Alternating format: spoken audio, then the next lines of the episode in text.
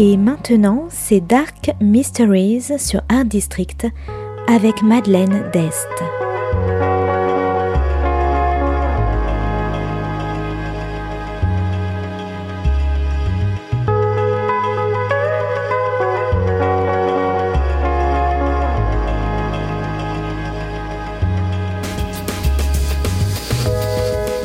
Welcome to Dark Mysteries, a book review show devoted to crime, mysteries, thrillers, and the dark side of human nature.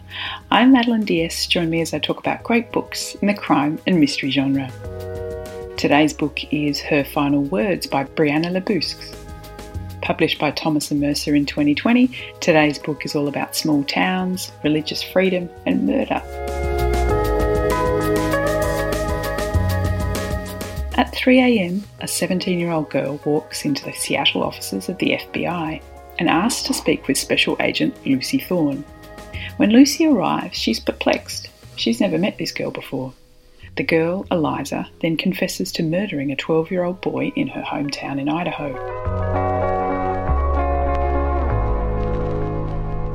Given only a few days to investigate by her superior, because this appears to be a simple open and shut case, Lucy leaves Seattle for the small town of Knotts Hollow.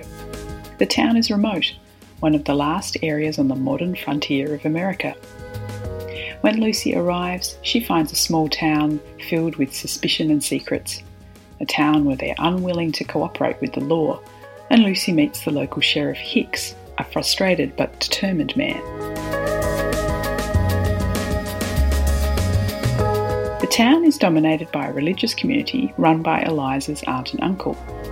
Hicks has been battling with the community over their belief in the power of prayer to heal rather than modern medicine or any intervention.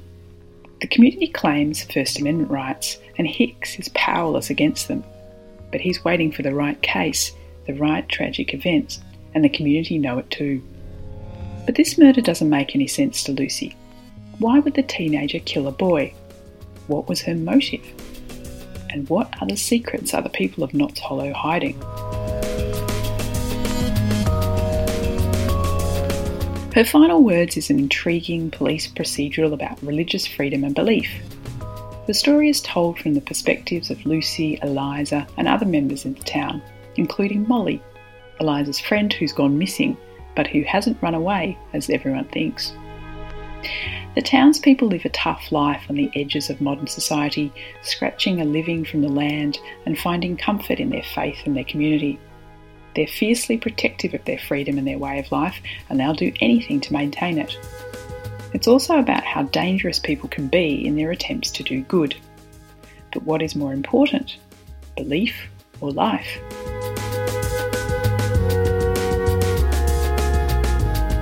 Lucy, a small town girl herself, is led one way then another by the town where everyone has their secrets. She's plagued by the inconsistencies and refuses to believe the murder is as simple as her boss thinks. And she's haunted by the question why did Eliza come to Seattle to specifically speak to her? What is Lucy's connection to the case?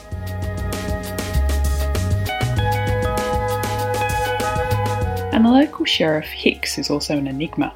While he's a crusader against the community and their failure to provide medical treatment, and also an ex member, experienced FBI agent Lucy can spot that Hicks is also telling half truths, and she is unsure whether to trust him at all. So, if you like close knit communities, lies, moral dilemmas, religious freedom, and brave teenagers, you might like Her Final Words by Brianna Labuskes. Thanks for listening to Dark Mysteries. If you have any feedback or want to say hello, you can contact me at Art District Radio by email at mde at artdistrict-radio.com.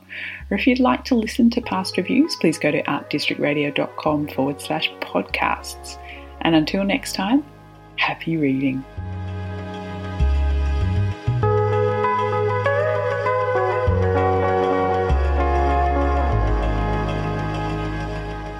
C'était Dark Mysteries sur Art District, la chronique en anglais de Madeleine Dest qui nous vient directement d'Australie.